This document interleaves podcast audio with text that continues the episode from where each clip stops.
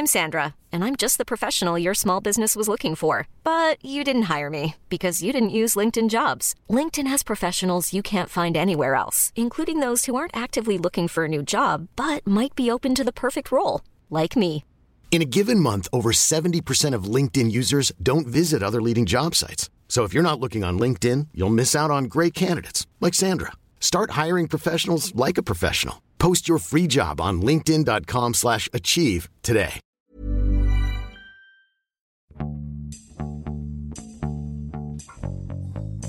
欢迎收听《艺术有毒》，我是 Sammy。今天这一期比较特殊，我们不是按照一本书来聊天，我们今天要聊的是一个展览，然后通过这个展览来聊一位艺术家。这位艺术家就是郭凤仪。我们今天请到三位嘉宾，呃，一位是我们的老朋友了，张玉玲，艺术史学家，也是这个北京金度艺术中心的负责人。大家好，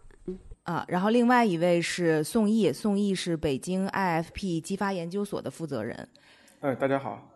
然后最后呢是林玉，林玉是北京长中空间的总监，然后也是这次正在京都艺术中心展览郭凤仪的策展人。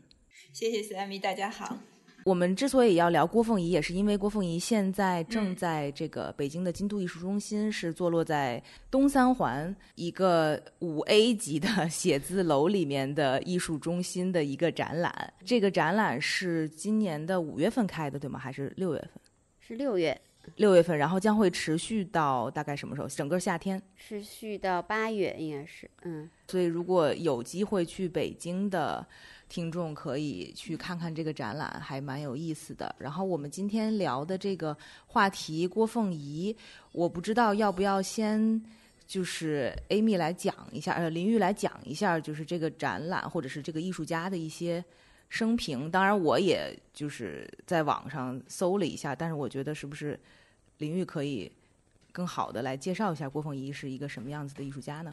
啊，好，郭老师呢，他在我们的这个呃，就是平时在当代艺术工作中，其实也算是一个比较特殊的一个个案，或者是一个艺术家。他是一九四二年出生，然后其实已经在二零一零年离开我们了。他是没有接受过正规的艺术教育，大概在他自己呃四十多岁的时候，他因为生病的原因，他就开始练气功。然后在练气功的过程中，他开始在他气功观想的过程中，就是练的过程中，他是看到了一些视觉这样一些图像，那他就开始开始了他的所谓的作画，就是这种把他所看到，我们用“看”这个词，他把他看到的图像，把它呃描绘在纸上，然后这样一来就开始了他整个绘画实践。大概一共，如果从八十年代末八九年，他在自己笔记本上画下最初的一些图像，并且在慢慢的在绘画过程中摸索，然后重复，然后渐渐的建立起呃比较一套语汇系统。包括他后来也开始拓展，画到越来越大，画到就是在宣纸上非常庞大的，甚至有二十几米的作品。那么这样一来，他一共大概绘画过程也有相当于有二十年。然后，呃，他跟我们当代艺术发生关系，大概是在零二年左右。当时那个卢杰成立的长征计划就是即将启动，他和当时的艺术总监邱志杰做一个 research trip，然后就到了西安，那是郭老师所在地，发现了他的这个存在以及他的创作。总之，郭老师就是本来受邀参加一个叫泸沽湖站，但是由于种种原因，他本人没有去。但是他在丽江站，然后在那里呃，就是开始作画，然后就以这样一个契机，他开始跟当代艺术发生了关系。然后后来也是呃，伴随着长征计划，慢慢在北京成立了工作站，然后渐渐的展开了有实体空间的这样一个工作。那他就在北京的长征空间做过了一些展览，最初是一个群展，叫做《民间的力量》。呃，当时是四个人物，然后这个名字本身也能够告诉你，在当时那参参展者他们的身份，就当时如何认知他们。然后后来就是会有一些个展，然后渐渐的，他的工作也开始被一些国际的策展人发现，他们都呃有看到郭老师的这些绘画里面比较特别的东西，然后他有参加过非常多非常重要的国际大展。包括像那个 Carnegie International，还有比如说像 Massimiliano 那一届的威尼斯双年展。那郭老师，呃，刚刚开始呃绘画的时候，因为当时他自己也在生病，然后他就学习了，比如说很多中国传统的医学，中医，然后有易经啊、五行啊各种理论，然后还有呃，比如说身体的经络。所以说，当时他在练气功的时候，他也会去把他学习的这些内容作为他就是观想的对象，所以他绘画的题材就是从人体易经这些内容开始。当时他的图像。像经常会是一个由中心向四处散发的一个，可能是一个不规则，但大致像软形的这样一个形状。然后里面会有一些，有时候是经络，经络它会有一些线条，有一些方向。那有的时候它可能因为行气的原因，那些它的那个线条流动可能会带有一些运动感。然后它也在那个时候是我们中国开始有就是所谓基因科学的科普。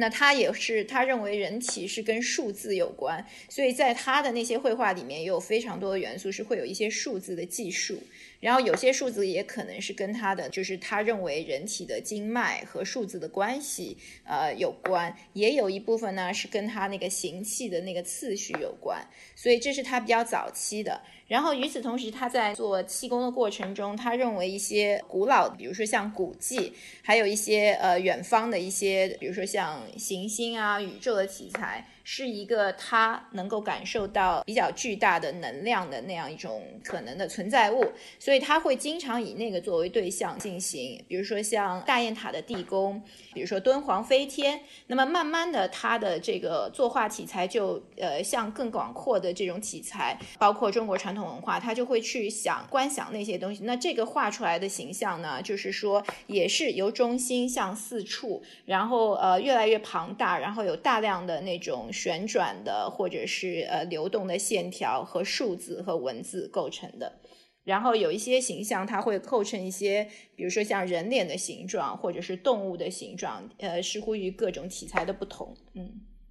我就可能先想把这个话题可能再往回再拉几步呢，就是我们知道郭凤仪是一个自学艺术家嘛，你也说到她四十多岁开始作画，那她本身的这个背景或者是她的工作又是什么呢？在她创作之前。呃，郭老师早年是在那个化工厂里面，他应该是做化学检验这一方面的工作的，所以说他并不是一个，就是因为在以往我听到大家会对一个没有经过美术教育的这样一个人会有一种神话般想象，想象是一个目不识丁的女子，其实并不是这样，她只是一个与艺术的那种呃教育无关的人，但她本身就是一个非常普通的一个在社会中工作的人，你可以说她是个理科女，因为她是做化工的。嗯，就是你刚才也提到了，就是说他是因为自己生病，然后开始去练一些气功啊什么的，然后气功对于他来说是他创作的很大的一个一个由头吧，应该算。就是说，对，我会理解气功是他的一个他获得图像的一种方法，但是获得图像并不是他练气功的目的。我觉得这就是一个共生的关系，就是他在练气功，与此同时他获得了图像，然后因为他获得图像，他开始绘画，然后就产生了一个艺术家的自觉性。然后练功的过程和他绘画过程是自始而终是在共生的，并不是一个谁为谁服务的这样一个关系。对，这其实也解答了我想要问的问题，就是他是怎么开始从一个画工女变成了想要开始做创作，或者是去画这些图像的。这么一个转变，嗯，那刚才你也就回答了。然后我其实也知道，在最早的时候，今天邀请宋轶也是因为宋轶很早就参与了长征计划的早期的这些工作，然后包括你本人也跟郭凤仪的发掘的这一段有接触到，对吗？嗯，当时发现郭凤仪的时候我没有接触，但是我后来是去西安拜访的时候，我就是见过他，呃，也去过他家，然后所以。了解一些他的这个呃这种一些情况吧，大致的情况。对，然后我今天还想呃有另外一个讨论，就是之前也是跟宋轶闲聊的时候有讨论到郭凤仪当时练的呃这个气功叫鹤翔桩，是吧？嗯，他可能他可能练的不是鹤翔桩，但是因为鹤翔桩只是众多气功中的一种了。对，嗯，然后我们就那个时候跟宋轶聊，然后宋轶就说他本身之前身边有认识的人就是在练这个。鹤翔桩，我们当时还分享了一下，就是练这个鹤翔桩之后，对人的这种图像的这种创作的一些改变啊，或者是说对人的这个很多身体上的物理性的一些改变。呃，对，就是因为我曾经在有一次非常偶然的一个情况下，去到一个朋友家里面，那段时间其实我自己状态其实不是很好，然后我那个朋友他自己在练荷香桩，然后他就教了我怎么练，然后那段时间我自己也练了一一下，然后也有持续几个月吧，然后我在他的家里面，就是这个练荷香桩气功的朋友家里面，非常偶然的发现了一本叫做《这个荷香桩气功功能化选》的一本书。我那个时候其实已经在长征呃工作之后了嘛，就所以我知道郭凤仪。然后我看到那本书，我随便翻着看着玩的时候，我就发现这里面这本书里面所选到的，在全国各地的大概十几个练这个气功的这个练功者，他们所画的画里面和郭凤仪的这个在很多基本图式上几乎是完全吻合的，所以我当时非常惊讶。然后，所以我我就有了这样一个呃印象，因为呃当我发现有这样一个基本图式的时候呢。其实，在理解郭凤仪很多画画的画面的时候，我觉得就找到了一个我觉得很便捷的一把钥匙吧。因为在看到那本画册之前，其实我对郭凤仪的画，我其实不是特别的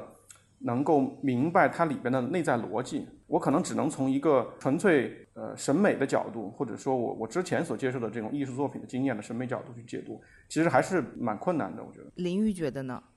就是在大家去评论郭风仪的绘画的时候。其实，比如说你刚刚问我的关于郭老师的经历，那我也是通过就是说阅读和以及问了一些就是跟郭老师一起工作过的人，我其实这对我都是二手经验。其实我自己倒是恰恰跟宋怡相反，就是说在我以前呃有机会接触大量二手的关于郭的信息和知识的时候，然后那个时候我看他的东西，当然主要是通过图像，其实倒是没有太大感觉，反而是在我看了他的作品本身，就是当我面对面看了作品本身，我有受了比较多。多的这个震撼，然后或者说是有被那个画面所吸引。我有想过为什么这样的事情会发生哦。然后我在想，比如说像呃卢杰和邱志杰当年他们最初去呃看到郭凤仪的东西，甚至更早在西安当地的艺术家看到郭凤仪的东西的时候，他们看到的是什么？我一直在想有没有一种可能性，至少对我是这样，就是说，因为其实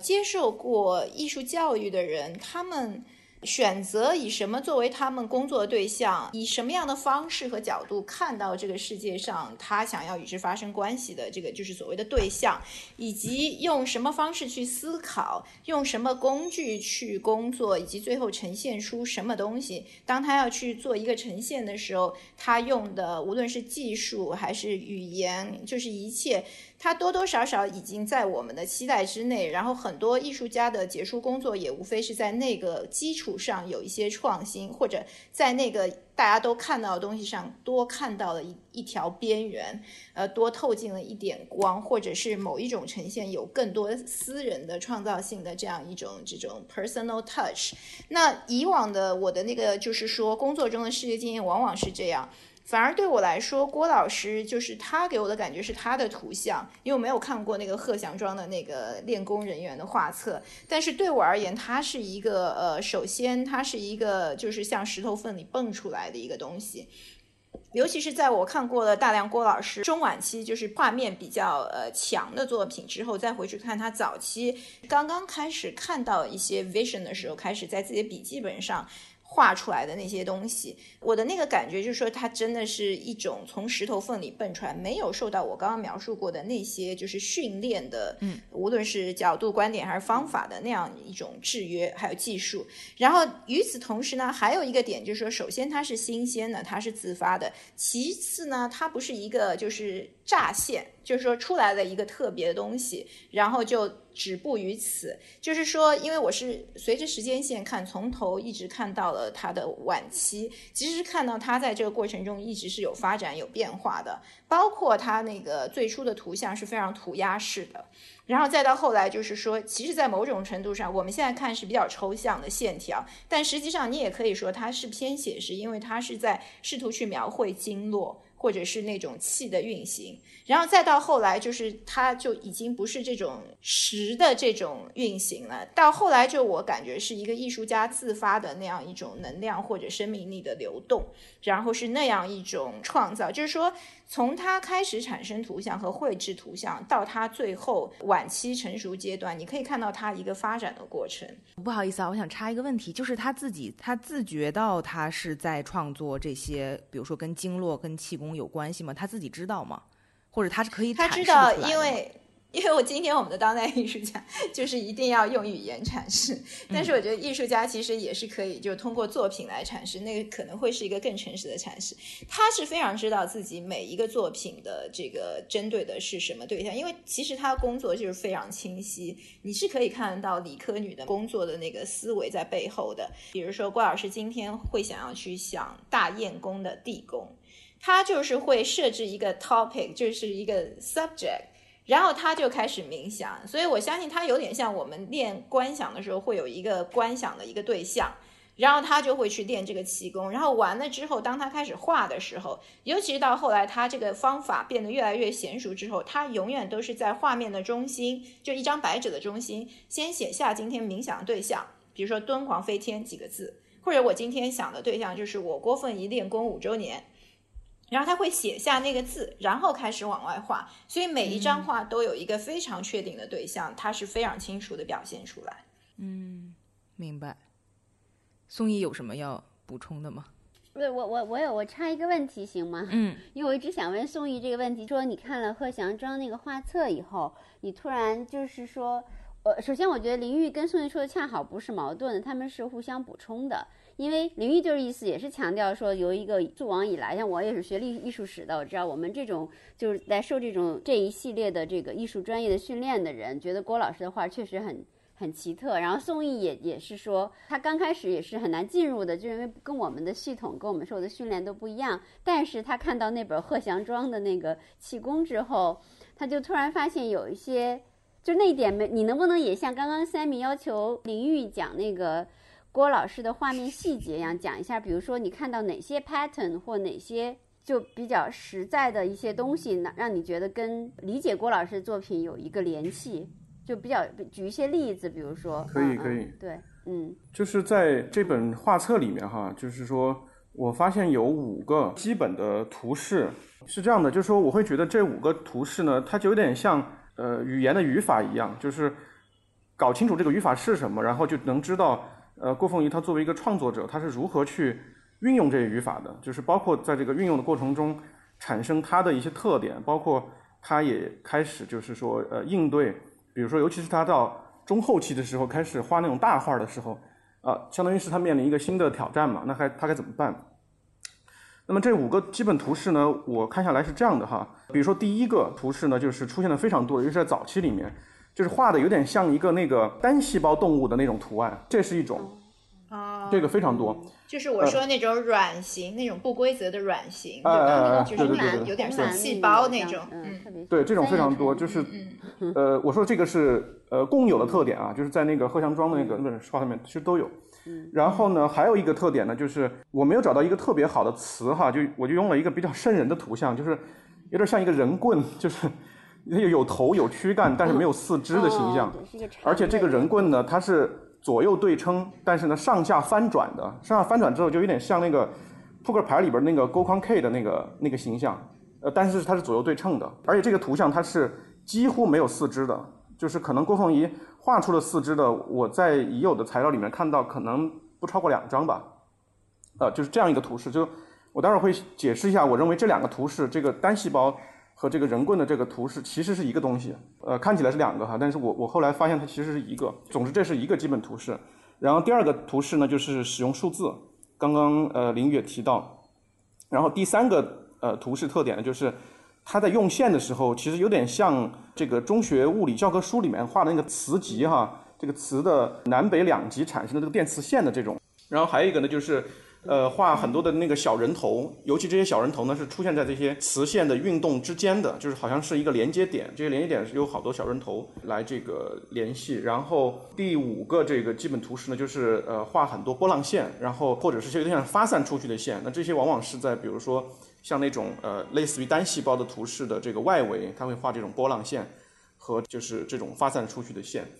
然后我解释一下，就是说这些。图示是怎么来的哈？就是现在呢，因为郭凤仪已经去世了嘛，就没办法向他确认。但是呢，我呃跟一些就是练气功的朋友们做了一些确认，然后我觉得他们的解释是是合理的。这里面我我可能简单说一下，有一个就是气功里面的一个特别基本的一个功法。我一说完之后，大家可能就比较容易理解了。就是说可能有听说过有一个就是叫小周天哈，小周天是一个就是特别基本的一种呃运气的方法。简单来说呢，就是说一开始学的时候呢，比如你打坐，打坐，然后呃那个呃就是呼吸，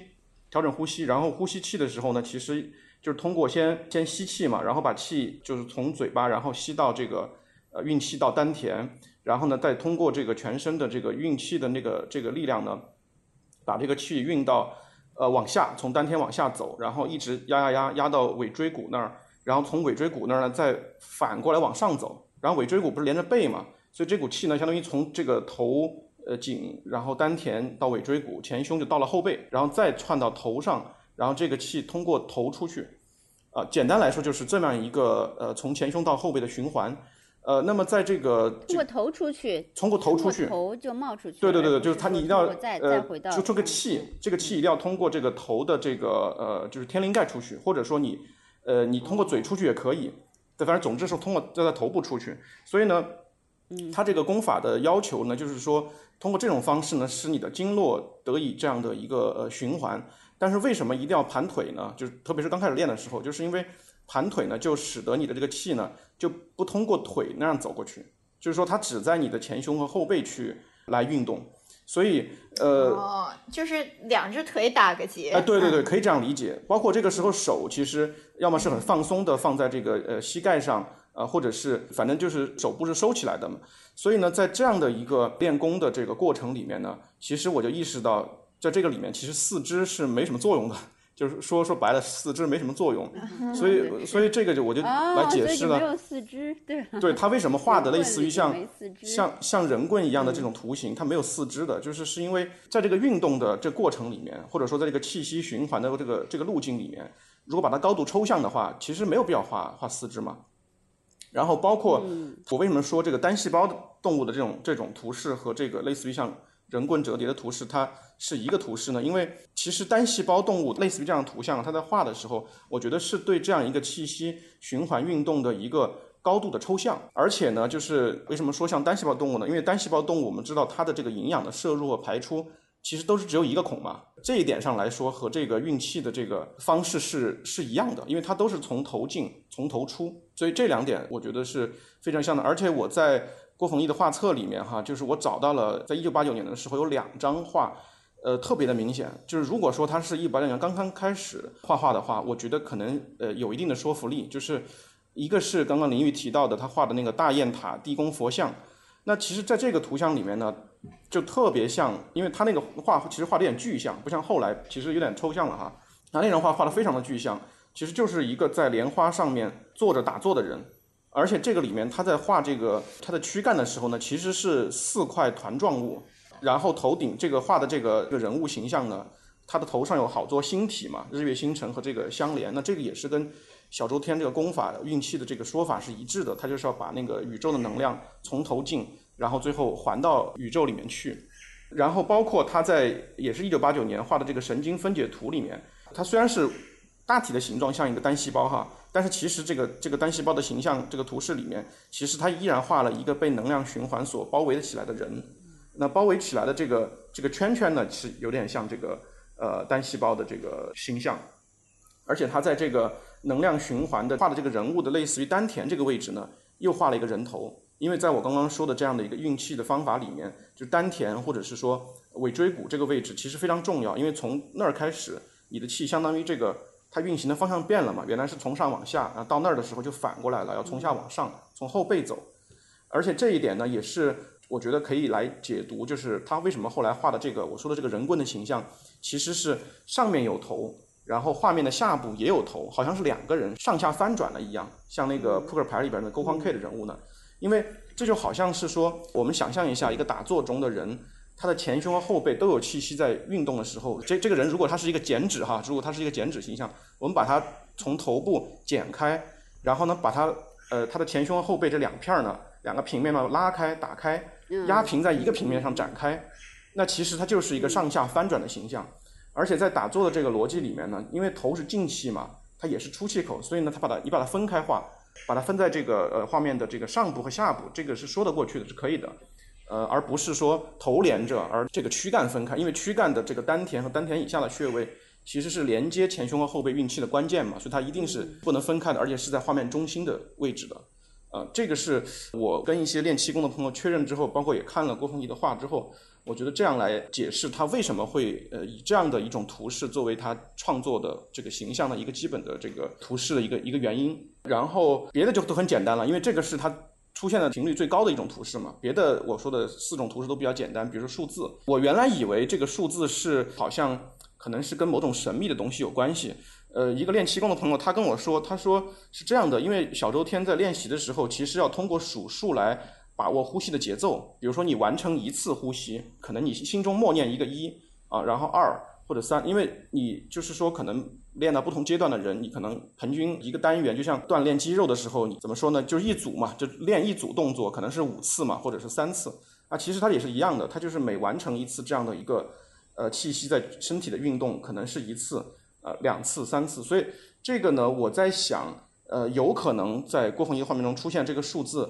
是跟他在练习这个气功的过程中，他的数数是有关系的，或者他的计数。然后我刚刚提到的基本图是三，就是那个电磁线的图案，那这个其实就比较好理解了，就像气息嘛，它这个能量从一个经络点到到下一个经络点，呃，然后呢，第四个基本图是我提到的这种人头。因为在打坐的时候，其实头部它是整个呼吸吐纳的一个媒介嘛，因为你从这儿进，从这儿出，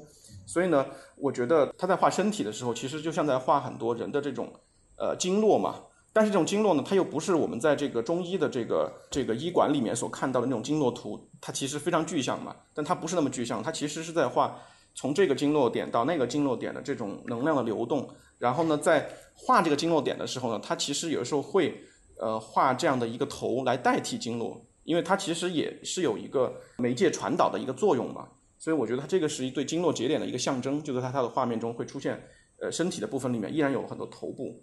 呃，然后像波浪线的话，我觉得其实也是跟这个能量很很像的，因为能量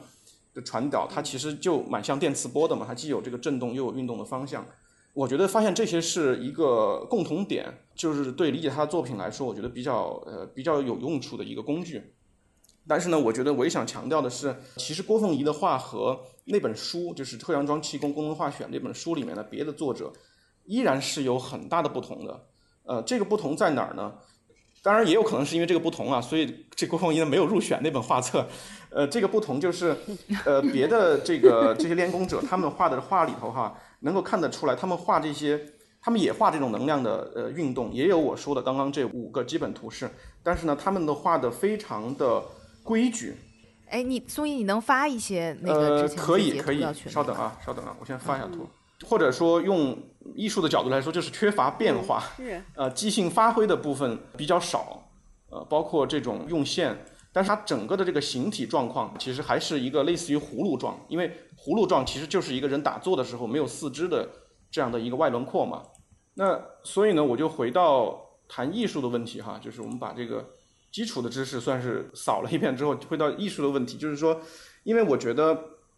呃，有可能哈，这是我的猜测，就有可能这本书的两个编者他们在选这些气功练习者的画的时候，因为这些气功练习者是来自于全国不同的地区，大概十几个。那他可能会选的就是这样的比较标准的图示，因为这样的标准的图示呢，对于练功者来说，可能更有指导意义，或者说让人感觉这个练功，他们练功练的是更专注的，或者是呃方法更到位的。他是从呃，因为他这本画册它不是艺术的角度来编选的，它是从呃练功的功能的这个呃这个角度来来编选的嘛。所以呢，我会觉得就是郭凤仪他虽然说他是依照这个逻辑去画出这样的图示，但是他在画的过程中。其实他加入了很多他自己的想象，或者说他画的其实是很自由的，就是有很多他自我发挥的东西的。他在里面加了很多自己的这种东西，而且这个是我做一个横向比较啊，就是说跟这个贺祥庄气功功能画选的这个选的那些别的气功者他们的这种绘画相比，就是能看到郭凤仪他自己的这个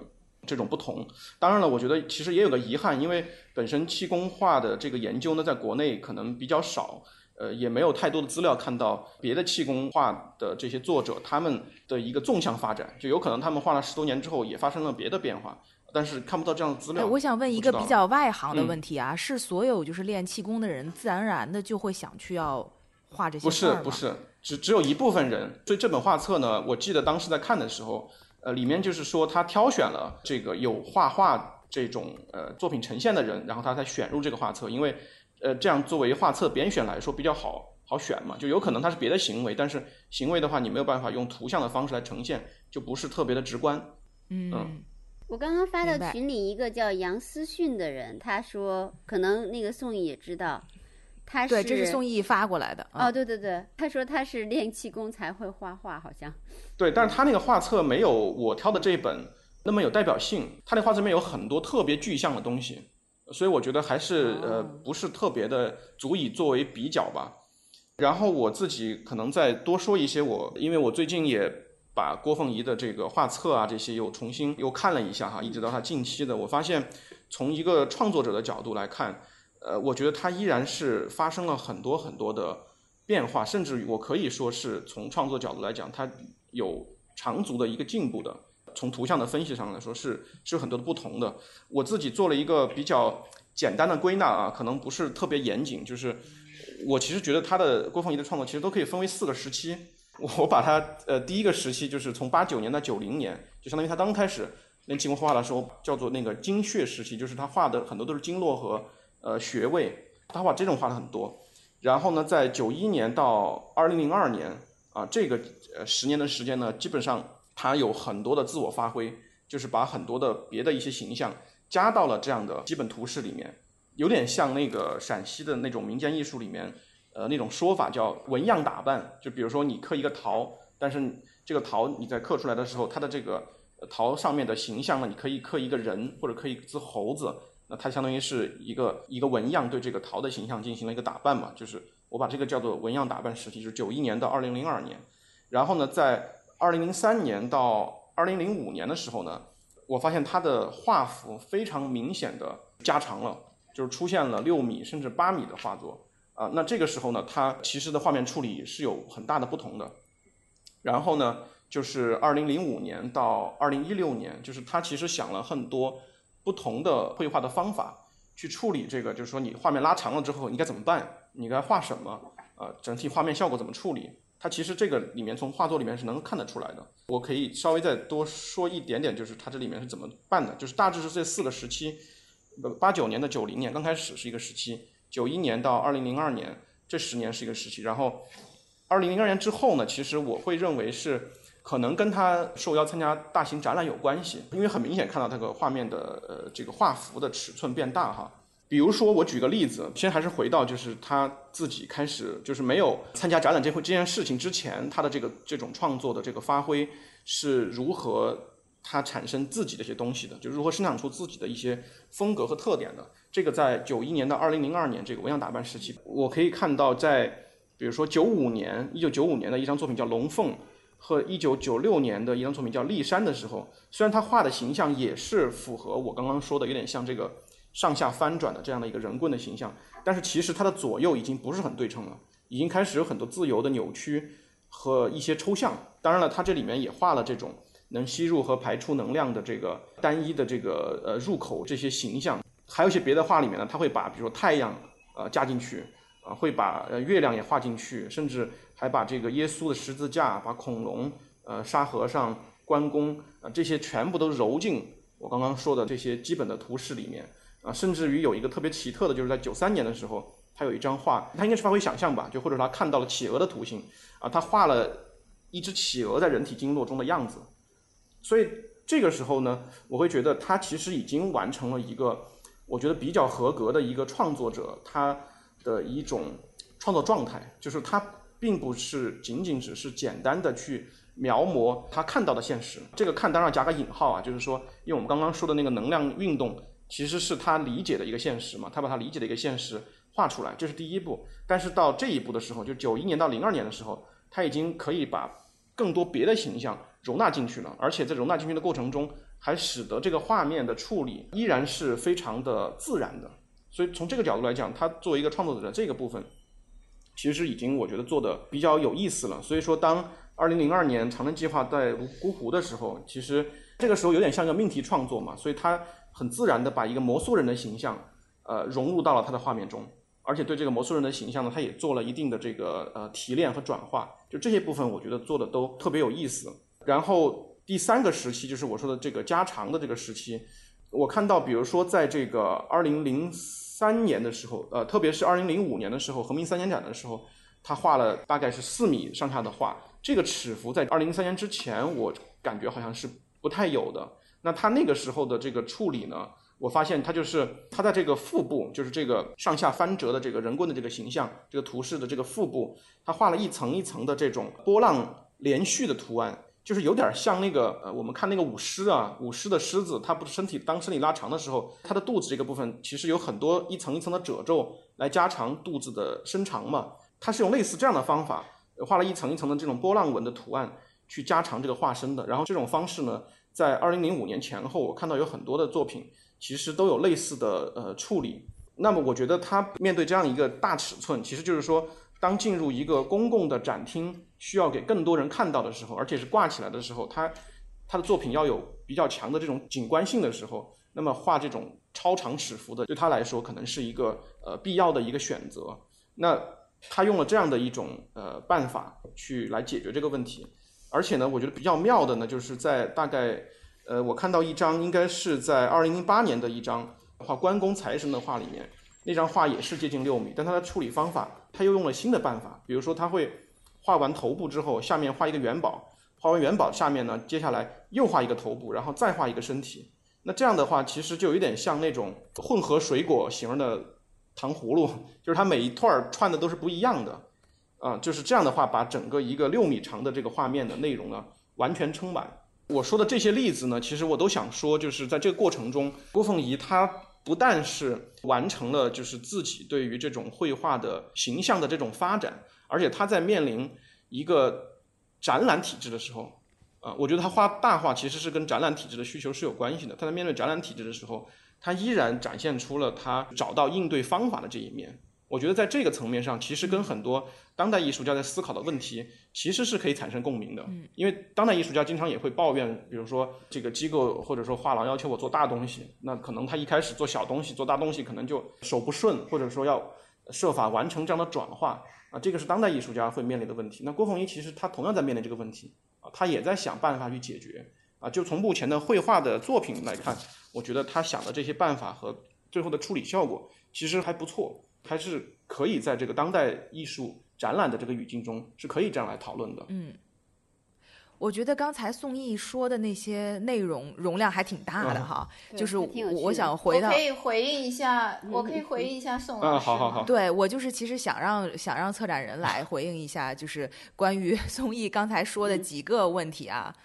它它里边有提到的那个四个分段，嗯，那四个分段，首先就是说我其实刚刚是第一次听到宋老师那么认呃严肃的谈了郭老师的这个作品，然后我我是觉得，哎呀，我早就该来找你好好聊聊，因为其实里面有很多也是有一些是我也想到过，有一些是就是给我带来了一些新的那个视野的，然后。对，所以说我觉得就是对我来说是非常有意思，而且我也觉得就是很有迫切心想要来回应。那比如说像那个分段，我觉得基本上是合的。它没有那么清晰的分段，但是如果大概有一个前前后后的分页，至少前两个是合的。然后呃，因为他之前的确他的创造还是跟他的那个他要治病，他在学习中医，然后他就开始研究易经，所以他就自然呢，他的每一次绘画，因为我觉得郭老师的作品，我们理解他始终要从他的每一张画是从他的一个练功开始，而他的每一次练功，他是有一个清晰的对象，然后他开始冥想或者叫练功，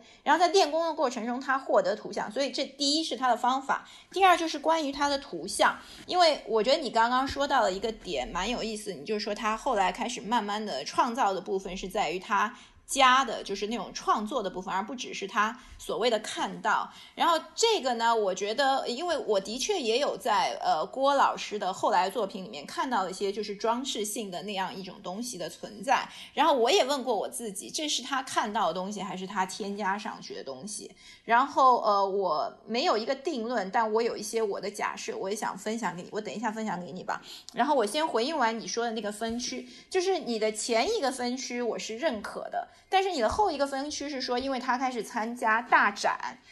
然后就导致他开始处理大画面的问题了。然后对此呢，我觉得就是说这个推测是合理的，但是我比较倾向于觉得这不太。呃，像是郭老师的工作方法，因为据我所知，郭老师的工作，他的展览是策展人选了他的已有的作品，而不是给了他一个空间，让他去呃，为了填满这个空间来创作作品。然后还有一个点呢，就是说，的确，就像你说的，他是在画到后来，他尺幅是越来越大了。那其实我个人对他的尺幅越来越大这件事情的理解呢，倒不见得是他为了应对他的展览空间。我反而会觉得，是因为他后来他要绘画的对象，就是说对象本身之越来越庞大，或者是对象所蕴含的能量越来越庞大，所以他就画的越来越大。那我为什么会这样说？呃，因为你刚刚那个分区是以零二零三还是零几，就是开始画大画？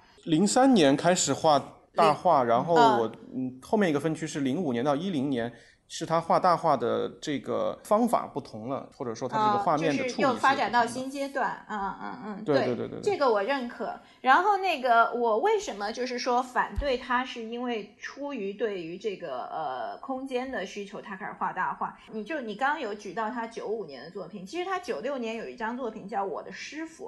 那张是四米八，就那张已经是巨幅了。然后九六年他是绝句没有那种当代艺术场景的空间，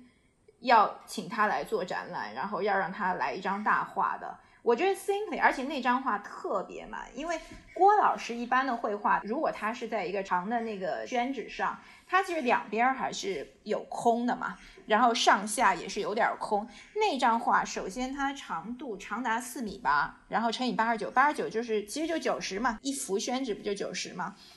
然后他那一张两侧是挤满到，就是像我们呃设计的时候说的出血，你知道吗？所以它是挤满到出血，并且它是超级长。因为这一张叫我的师傅，我认为就是这个东西，我合理推测，他在他气功去想他的师傅，然后在这个过程中，他是感受到的是一个极其丰富或者说是能量强大的这样一个内容，所以它就会变成一张巨大的画。而且还有一个点呢，我为什么说郭老师的尺幅变大这个东西，它是一种嗯，其实我想说的是，郭老师出于他那张画想要被画出来的需求，而恰恰它就是一张大画，所以它就被画成了一张大画。所以比如说像雨林，你应该记得在我们的那个呃展览里面有一些画儿，你会看到它其实画到一半后来是接纸的。也就是说，其实他在画的时候，因为郭老师都是从中间开始往四周画，对他本来可能是一定长度，但画着画着他不行了，他从中间往两边画的过程中，就是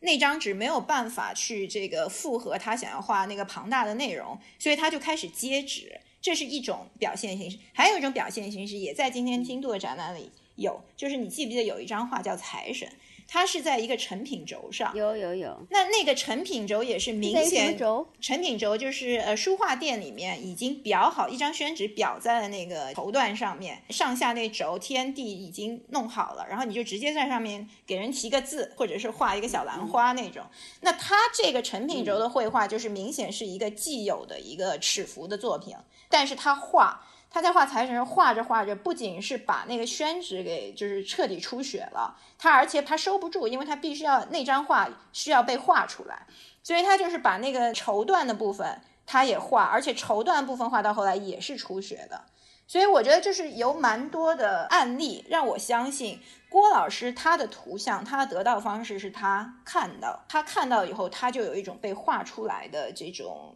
必须完成的那样一种欲望。就画本身，然后呢，他就画画画，在画过程中，随着他越到后期，看到的东西越来越庞大，所以画就越来越变大。然后还有一个就是说，我有反推我这个推理是不是呃，我要想去验证我这个这个假设，就是我会发现，比如说，往往是那些大的画儿，就是那种内容真的是主题比较大，或者是他所谓的练功的这种理解里面气场或者能量比较大，而往往小的，比如说他在画很大画的同时，他也会画一些小，那个小的可能就是一个小品的，比如说松竹梅这种。它就是小，而且它也不满边儿，不出血，它就在画面中间非常文雅的在里面。就是一个很合适的状态。还有一个就是说，我也想回应那个宋轶刚刚提到，就是他到后来，如果你从艺术家创作的角度，就是说我创造一个形象，那么他就会有，你可以看到他那个图像的改变，比如说早期的神棍，他就变成啊不对称了，这个事情的确是发生的。但是其实我如果我还是去看这每一张画它的主题，因为郭老师的每张画都有个标题，那个标题就是说他画的是啥。比如说你说那个骊山，其实它是一座山嘛。就是他今天就是呃，我练气功想的就是那一座山，所以你就会发现那张画儿还真是没脸，就是说他仍然有气有能量的流动，他他他没有脸，然后比较有脸的往往是一个就是人或者神或者类似这样的形象或者神话的。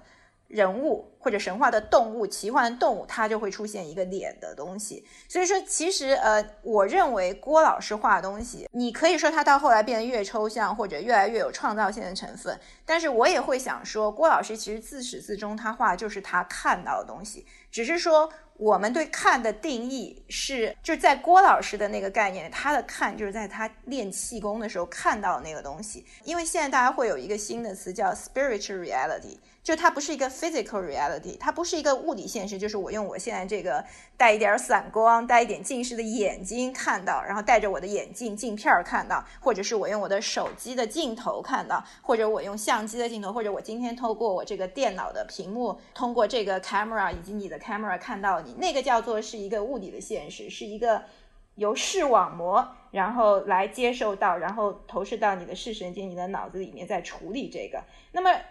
Spiritual reality，我假装我懂科学，所以我说了刚刚那些话，但是我是假装的。然后，但是 spiritual reality，我想象的是说，它是另外一种偏向于灵性的那样一种实践。然后在那个实践里面，你接触到可能它不是作用于视网膜的那样一种视觉形象，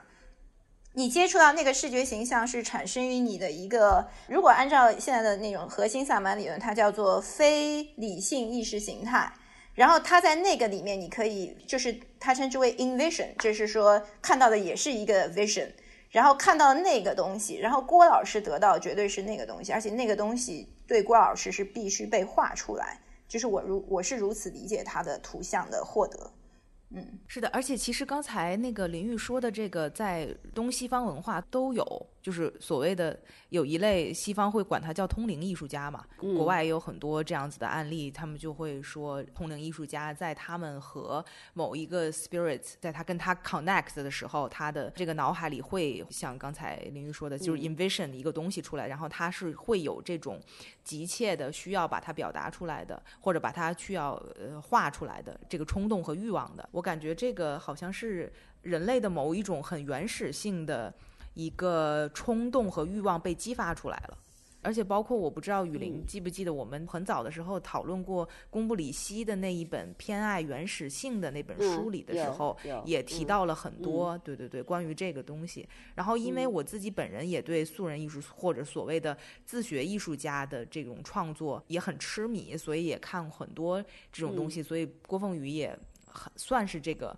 场域里面当中的一份子嘛，但是我其实有一个比较好奇的是，对于零二年对于郭凤仪被呃艺术界的人士发发掘出来之后，他的创作是否有改变，这个东西我还蛮好奇的，我不知道。就是林玉，你觉得这个东西？因为我我本人是没有跟郭老师有过任何接触的，所以说，呃，但是呢，我也曾经有过这样的怀疑，所以我也有问过相关人士，就是说，呃，你们呃有没有给过郭老师一些意见，或者是有没有带一些西方那个画册给郭老师？那反正我做过的这种迷你小调查，得到的答案是非，甚至有些人就是唯恐，如果给郭老师看过的一些画册，可能会会让他变成不是他，就是有强烈的抵制这样行为的发生。那我倒是想问一下，因为宋毅你不是去过他家吗？其实我还蛮感兴趣，比如说他有一个不是像待客的那个样一个一个家，然后在那个家里面，他有一个作画的空间，也是他的很多这个朋友会来拜访他的地方。像在他的这样一个，我们就称之为 studio 吧，就是很俗气的说之为 studio。那在这个空间里，你有感受到他是一个自己为中心在创作的人，还是说他有在其实在研究别人或者干嘛吗？嗯，其实是呃非常非常，甚至于普通到我感觉好像就回了我奶奶家那种感觉。就它整个的房屋的布置，包括呃它这个画画的地方，都是就是可以说普通到就我们随便去到一个可能上了年纪的老婆婆家里面，她可能都是基本上那样布置，只是说她多了笔，她甚至连那个也没有，就是说那种比如画国画的人，他会有那种。特别大的桌子嘛，做一个呃书案嘛，上面画，那连那个都没有，嗯，呃，都它其实是，所以基本上就是非常非常日常，嗯，所以其实我的问题就是说，在他零二年之前哈，他的创作是一个非常自发性的嘛，然后零二年之后呢，就会就是像我说的，呃，他被艺术界发现了之后，他就进行到了一种有点像市场交易的这么一个。呃，领域当中就是可能呃长征计划去买他的作品吧，然后后来他也知道他的作品在全世界各地展出，就是这一个经历的改变对他的创作是有改变的吗？这个我作为没有跟他接触过的人，我不是很适合回答这个问题，但是我也有同样的疑问，所以我有去用不同的方式想要去找到答案。我基本上得出的一个答案是应该没有。因为我想象是，呃，或者我理解，通过我阅读他的文字，以及看了一些当年的照片，以及呃问了别人追忆他曾经的状况，我的感觉是，当他进入当代艺术的，比如说一个展览的空间，他不是按照我们看展览的方式来看展览的。他也不会去看别人的这个是怎么样，我的这个是不是或怎么样？我觉得他更多的做的一件事情就是说，他会去感受这个能量好不好，然后他开不开心，他愿不愿意。他要愿意，他就去做这件事儿；然后他要不愿意，他就很快自己就离开那儿，因为他觉得这地儿不对。就比如说，他可能会觉得，我记得他在参加长征计划的时候，他是去了丽江站。然后他在丽江站，其实他是为了跟 Judy Chicago 见面，然后他们商量要做的作品是要在那个泸沽湖站做。但是他他在丽江站，他自己感受到泸沽湖不是一个他喜欢的东西，或者说泸沽湖的气场不是他愿意去面对的，所以他就是决定我不要去。所以我想象他跟呃，无论是展览还是任何事情接触，他用的是这样一种方法，而不是我们想象的哦，这是一个展览，这是个空间，它有一个挑高，或者它有一个什么什么。然后据我所知，他在威尼斯也是有一种，就是说哦，这个地方我好像不是很喜欢，诸如此类的。嗯嗯，那宋轶觉得呢？嗯，我觉得现在回答这个问题还是比较缺乏一些。呃，实证的材料或者是他的采访来验证这个。呃，但是我刚刚为啥提到说这个展览的尺幅和展览空间的关系呢？这个其实有一部分确实是我的推测，但是呢，我当时也是考虑过这件事情，就是说他为什么会。画那么大的尺幅，而且，呃，林玉提到的，他在九十年代中的时候也画过一个四米的那个画，我现在忘了名字了，我也看过，但是我觉得他的我的师傅，因为师傅对他特别重要，对对对，但是我记得啊，我可能记错了，我记得他的画面的这个这个人物形象的腹部，就是它中间的这个处理和后面是不一样的，后面的这个画的很长的四米的、六米或者八米的，它中间的这个就是腹部这个位置，它的中间的细节是。啊，非常多的，甚至于是有别的形象在里面。那么我会觉得，就是可能同样是四米的话，可能九五年或者九六年的那一张和十年之后的那一张可能有很大的不同。但是这个不同有多大程度上是因为他可能自发的呃一种感受和创作的表达，还是说他确实有考虑到展览空间的问题？我觉得这个东西，嗯，好像不太能找到一个确切的证据去证明。对，所以，我我觉得这个可能是一个，可能就是一个现在没有办法找到答案的一个一个问题吧。我还有一个问题啊，就是我觉得我们在看郭凤仪的画的时候，如何去理解它？就比如说，像呃林玉可能是从一个在艺术行业深耕了十多年的这么一位从业者的角度去看他的作品，和一个像宋轶是一个从练气功的人的角度去。看他的作品的时候，能吸取到的不同的解读的时候，你们会觉得这是会有问题的吗？就是我为什么会有一个这么奇怪的问题啊？就是因为我自己在做很多素人艺术的研究和素人艺术的展览的时候，很多人都会问我说：“你们是不是过度的阐释了这些素人艺术家或者是自学艺术家的这个作品？你们会不会觉得这是个问题呢？”呃，那我先说吧，我会觉得。其实阐释关键是在于阐释的合不合理，因为阐释第一它不可能永远不可能说是完全准确嘛。但是如果阐释的合理，包括创作者本人他其实也是认同的，那我觉得这不叫过度阐释，这叫研究的很到位。我觉得 这，然后第二点呢，我觉得跟当代艺术的关系，我觉得。尤其是应该是哪一年，我有点忘了。就是郭凤仪的，应该是在威尼斯吧展出的之后，当时不是网络上形成了很激烈的讨论嘛？但是呢，我记得当时两边的讨论呢，基本上其实都很极端。就是一种呢，就是说哇，这个都是神作呀，就这作品很牛啊，把当代艺术家都给灭了。就这这是一种啊。然后另一种呢，就是说这不是艺术，不应该放到艺术的范畴来讨论。就我觉得，是的，就这两种看起来是对立的极端观点，但其实可能都是因为。对于素人艺术家他的本身的这个创作逻辑来源不了解，或者说没有去做过这样的研究，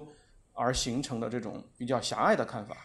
因为如果说你理解了呃一个呃素人艺术家他的这个创作逻辑的时候，那首先你就明白了他为什么会创造这样的图像啊。那在这个基础上，你再去看他在创造这个基本图像的过程中，他产生了哪些变化，那这个就是他作为一个艺术家自我成长的部分。那这一点上来讲，我觉得和一个非素人艺术家或者一个职业艺术家，其实是共享了同样的过程。因为职业艺术家他其实也有自己的语法嘛，也有自己的这个呃风格特点，然后同时他也有自我发展啊，他也会有瓶颈期啊，也会遇到挑战，遇到挑战之后他也会呃重新转换，呃也会更新自己的创作方式。我觉得当素人艺术家他被人关注到，或者当他意识到他是一个艺术家的时候，不管是素人艺术家还是非艺术家，这个头衔哈。的时候，他其实我觉得他已经进入了很多和职业艺术家相同的思考的语境里面、情境里头。虽然说可能不见得有职业艺术家考虑那么多，但是他肯定也会考虑一些怎么说呢，就是比较专业的问题吧。呃，我我说这个词来概括哈，可能呃，当然这个也是因为原因，我我为什么会提到郭凤仪的这个他考虑展展示空间的问题等等，就是可能不是仅仅只有这一个问题，可能还有很多问题，我觉得他也会。多多少少肯定也会去有所考虑，那他他是如何考虑的？他考虑之后又如何反映在画面上的？啊，就是这个部分，我觉得其实是可以抽出来成为一个公共讨论的。那如果是进入到这样一个层面的话呢，我觉得对于素人艺术家的讨论和认知就不会太浮于表面啊。就是说，因为现在你刚刚提到的问题，我觉得其实是一个比较浮于表面的问题嘛。就比如说，呃，有没有对他干涉过多呀？或者他有没有保持原来的那种？我觉得这个其实都都没有能够把对于素人艺术的讨论深入下去啊，或者说没有从对素人艺术的讨论中获得让更多的人呃有所收获的营养，我觉得都还是没有。呃，我想补充一个，对我觉得宋毅他说的这个挺好，因为我刚刚发到群里那个图像，就是艺术史上著名的，就是专业艺术界跟 所谓的这个素人艺术家的一个很好的结果的互动，成就了艺术史上一些著名的名词。比如说，大家现在我们学过艺术史啊，大家都肯定都去了解艺术史的。那么，这个马松是呃超现实主义的马松，呃，我们现在艺术史上书一般都写马松第一个开始了自动绘画哈，automatic painting。但实际上，在马松他们超现实主义这一波人对有一些这种 Sammy 刚刚提到的，其实也是郭老师有一个类似的反应机制，就是脑中先有图像，然后不能抑制的要把它画出来的这些人是感兴趣的。所以在马松发明自动绘画之前，他们是认识这个人的，就是 Augustin Lesage。看他的图像，他就是一个脑中有图像。他们就好多超现实主义的那些文学家还有记载，就是他给马松手里一支笔，他就吭哧吭哧，你看那个里面图像还特别对称。特别的细，而且有比这个更繁复的，我只是在网上现找的啊。就是说，他就画了整个一个像特别复杂的建筑世界一样，充满了细节，充满了各种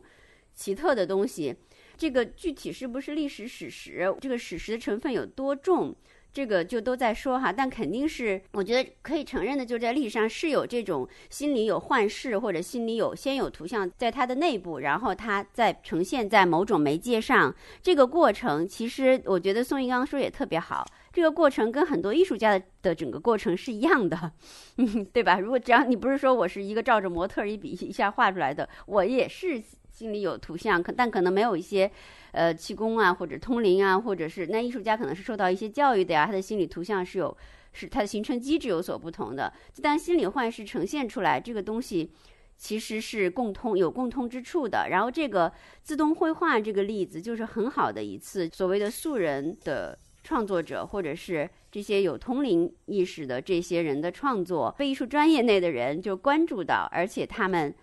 吸取了它。嘛松的后来自动绘画，它是有意识的一个自动，就虽然也是自动绘画，但是它肯定是它是有意识要去寻求这个方向，是受到了这样人的影响的。这就是就是说一个很好的，也不叫做有意的交流吧，就是是一个很有意思的沟通，嗯，是一个很有意思、有开放性、有有有促进性的、建设性的沟通。我觉得，嗯，我补充一下，就是为了。而且我觉得有一个呃，有一个预设，可能是非常的主观的，就是说，好像不少人会觉得，呃，素人艺术家在当他得知了他是一个艺术家，或者他进入到一个展览的环境中的时候，那么这是他们不太熟悉的一个环境嘛，或者他们之前不太熟悉的一个环境，那么他们就一定比职业艺术家要不会处理这件事情，或者要显得手忙脚乱。我觉得不一定的。我觉得这个是，这个是是非常非常糟糕的一个一个刻板印象。嗯，那个关于素人艺术这个这个概念啊，就说包括就是之前还有那个 art brut 对吗？就是 brutal 那个 brut，嗯，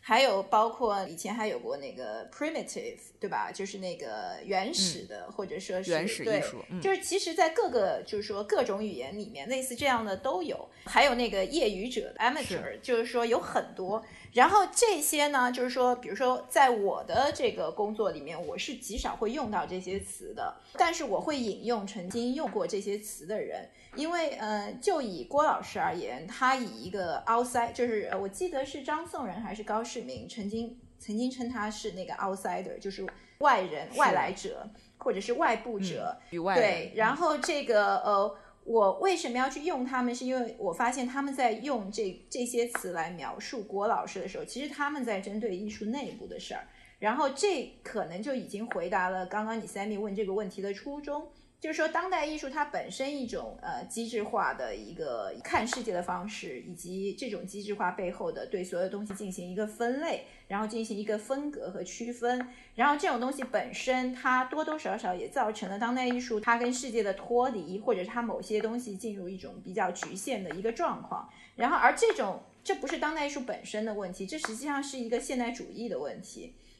然后我相信，在呃，无论是高世明老师还是张颂仁张先生，当他们在用这个词，然后他们热情的拥抱和接纳郭凤仪进入呃当代艺术的视野中，是因为他们看到了这样一种 outsider 他所拥有的这样一种呃对于这种固化的这种体制的这样一种批判性。所以当时我记得很清楚，是应该是高老师用过一个另类批判性。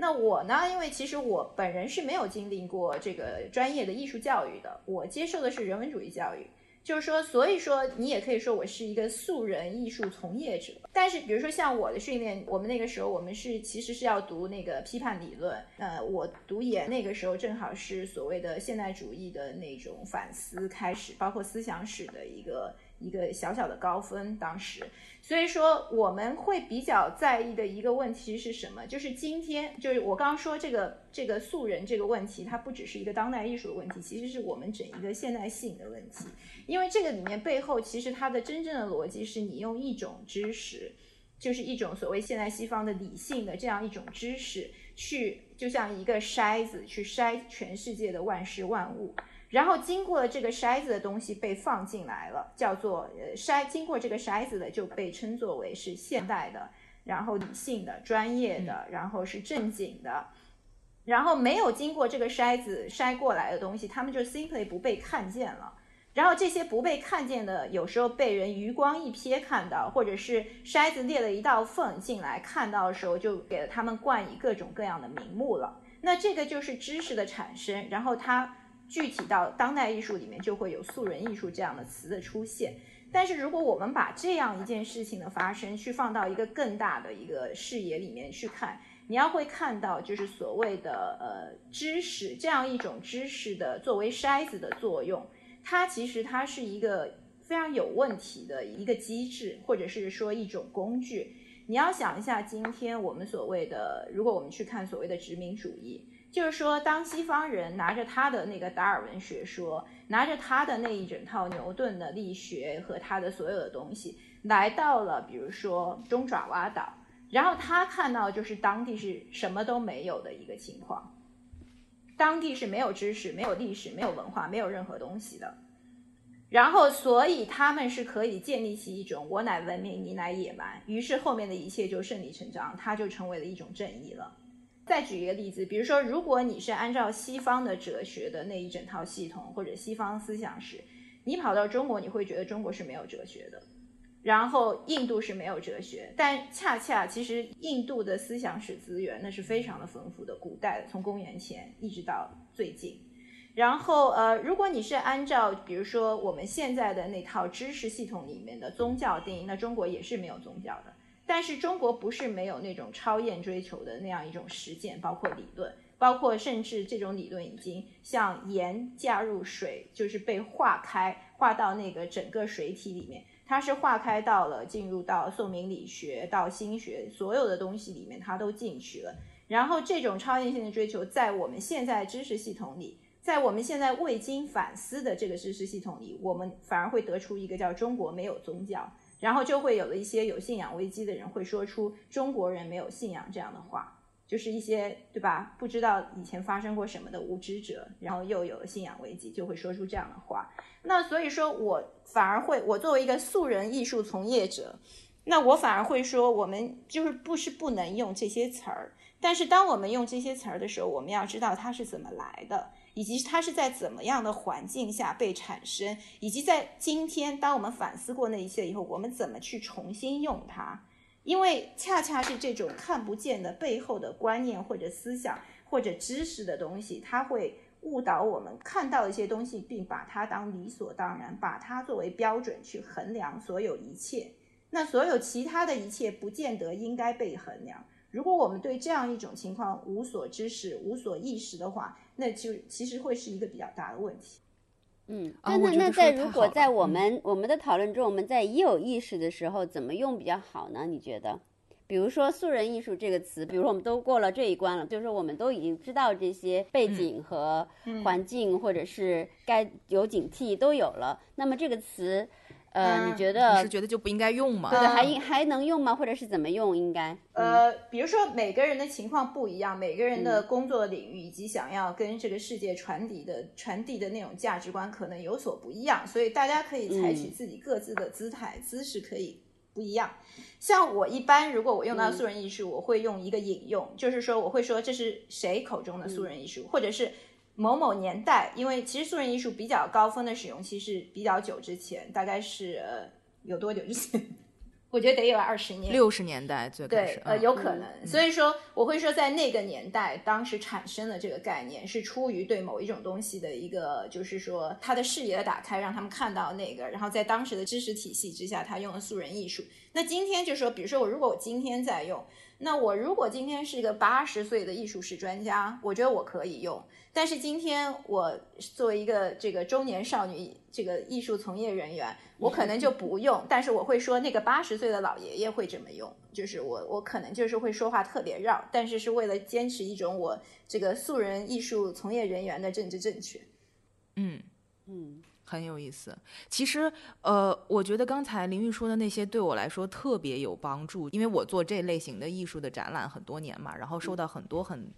呃，问题和质疑，然后我也收到很多邮件，其实是来自于各种高校的学生，他们会呃来邮件问我，就是说他们跟他们导师要做这个毕业论文的课题的时候，他们想要去研究，比如说郭凤仪或者是国外的某一位艺术家作为他们的毕业论文的标题的时候，在他们导师那里被否掉了，是因为。啊，他们的导师给他们的理由就是这不是艺术，这不算艺术，就是他们会过来问我，我要如何去反驳我的导师。就是我收到这样的邮件真的不止一两次，我也跟很多这样的学生通过电话，而且这些高校真的都来自于我们现在所谓的中国最好的艺术教育的高校。也就是说，高校里还在进行八十岁老爷爷进行的战斗，那么他拿的那个矛和枪，咱还用不用？对，就是导师虽然只有五六十岁，导师们还但是在我觉得跟还仍然是那个同样的敌人，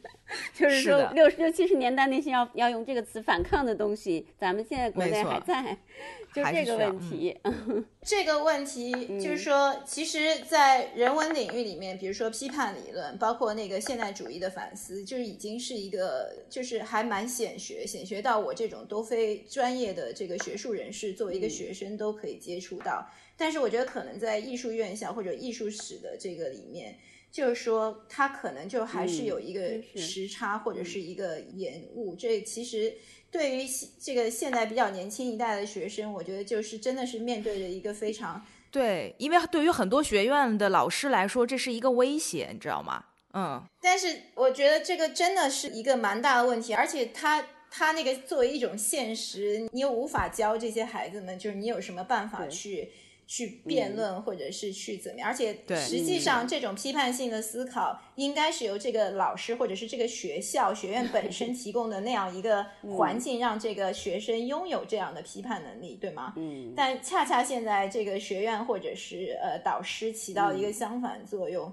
那怎么办呢？那是不是我们这些非学院内的人做这样的节目，然后可能会起到一丝丝的作用呢？绝对有用的对。我今天会把我们所有的对话的 transcript 全部变成文字，这样的话就嗯可以让他们可以，更好的三明治节目做的很认用真的，很嗯用知识来武装一下自己，跟他们导师 辩论。我我想我想补充一下那个嗯，就是 Sammy 刚刚说的这个问题哈，我觉得这个学生给你写信的这个学生，其实他这个问题要取决于他的这个研究或者他的这个论文，他写的是什么。就是说，如果我假设啊，如果这个学生他的论文和研究的方向是关于当代艺术的环境，或者是环境呃，可能包括展览、包括研究、包括所有的这些，那我觉得当然是可以把素人艺术家纳进来的，因为就像我刚刚说的，当素人艺术家意识到他被在当代艺术的领域展览了，他其实就在面临和别的艺术家同样的各种难题啊，他会有他的解决方法。那这个时候，因为大家面对的问题是一样的，所以当然是可以放在一起来比较、来来分析的。呃，我觉得呃这个是这样的，就就取决于他的问题是什么。当然，他如果说呃这个学生他的论文、他的研究的方向，或者说他这个论文的方向就是关于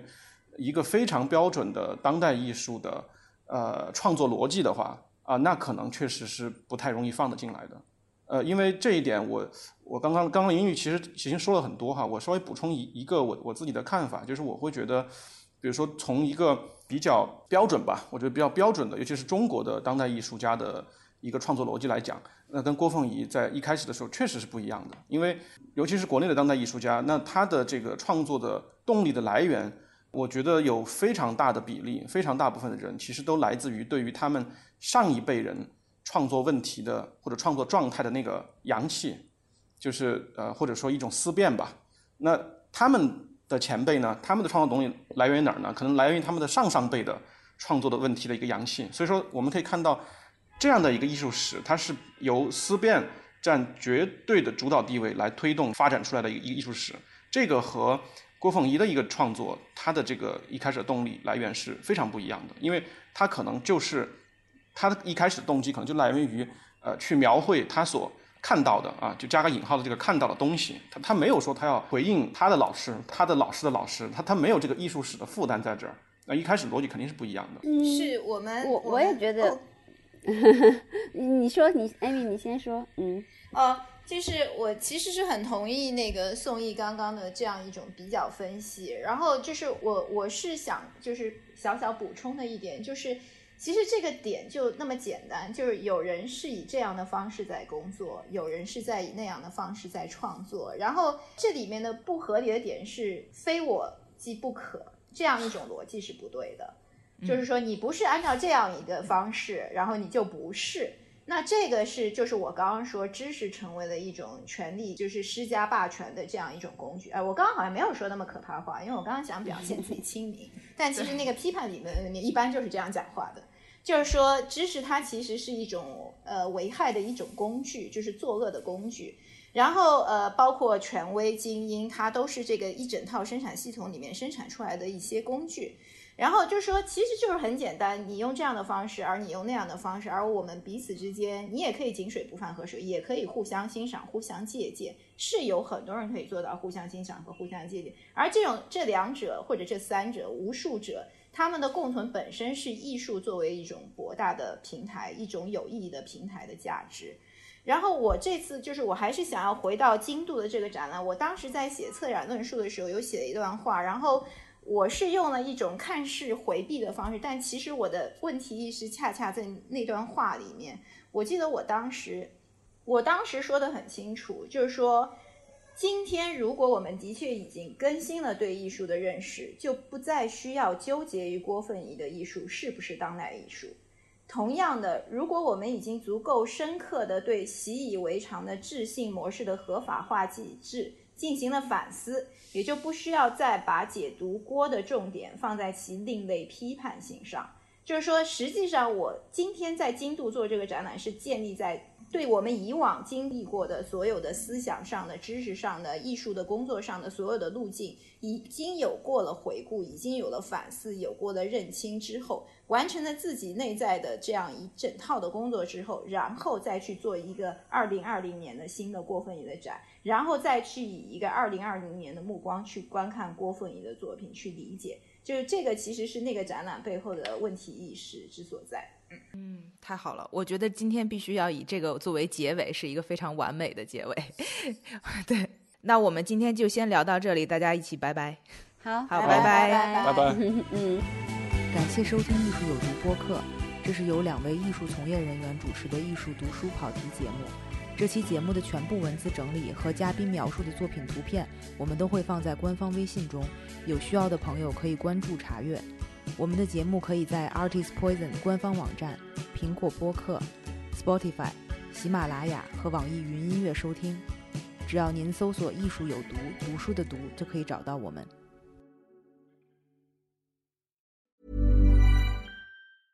Want to get a chiseled look in the jawline? Sculpt and shape your jawline with added volume from Juvederm Volux XC. Juvederm Volux XC is an injectable gel specifically designed to be robust enough to improve moderate to severe loss of jawline definition. And it is the first and only hyaluronic acid filler approved for the jawline. Add volume to your jawline for a chiseled look with Juvederm Volux XC. For important safety information and to find a licensed specialist, visit juvederm.com that's J U V E D E R M.com. Not for people with severe allergic reactions, allergies to lidocaine, or the proteins used in Juvederm. Common side effects include injection site redness, swelling, pain, tenderness, firmness, lumps, bumps, bruising, discoloration, or itching. There's a risk of unintentional injection into a blood vessel, which can cause vision abnormalities, blindness, stroke, temporary scabs, or scarring. Talk to a licensed specialist to find out if it's right for you. Visit juvederm.com. That's J U V E D E R M.com.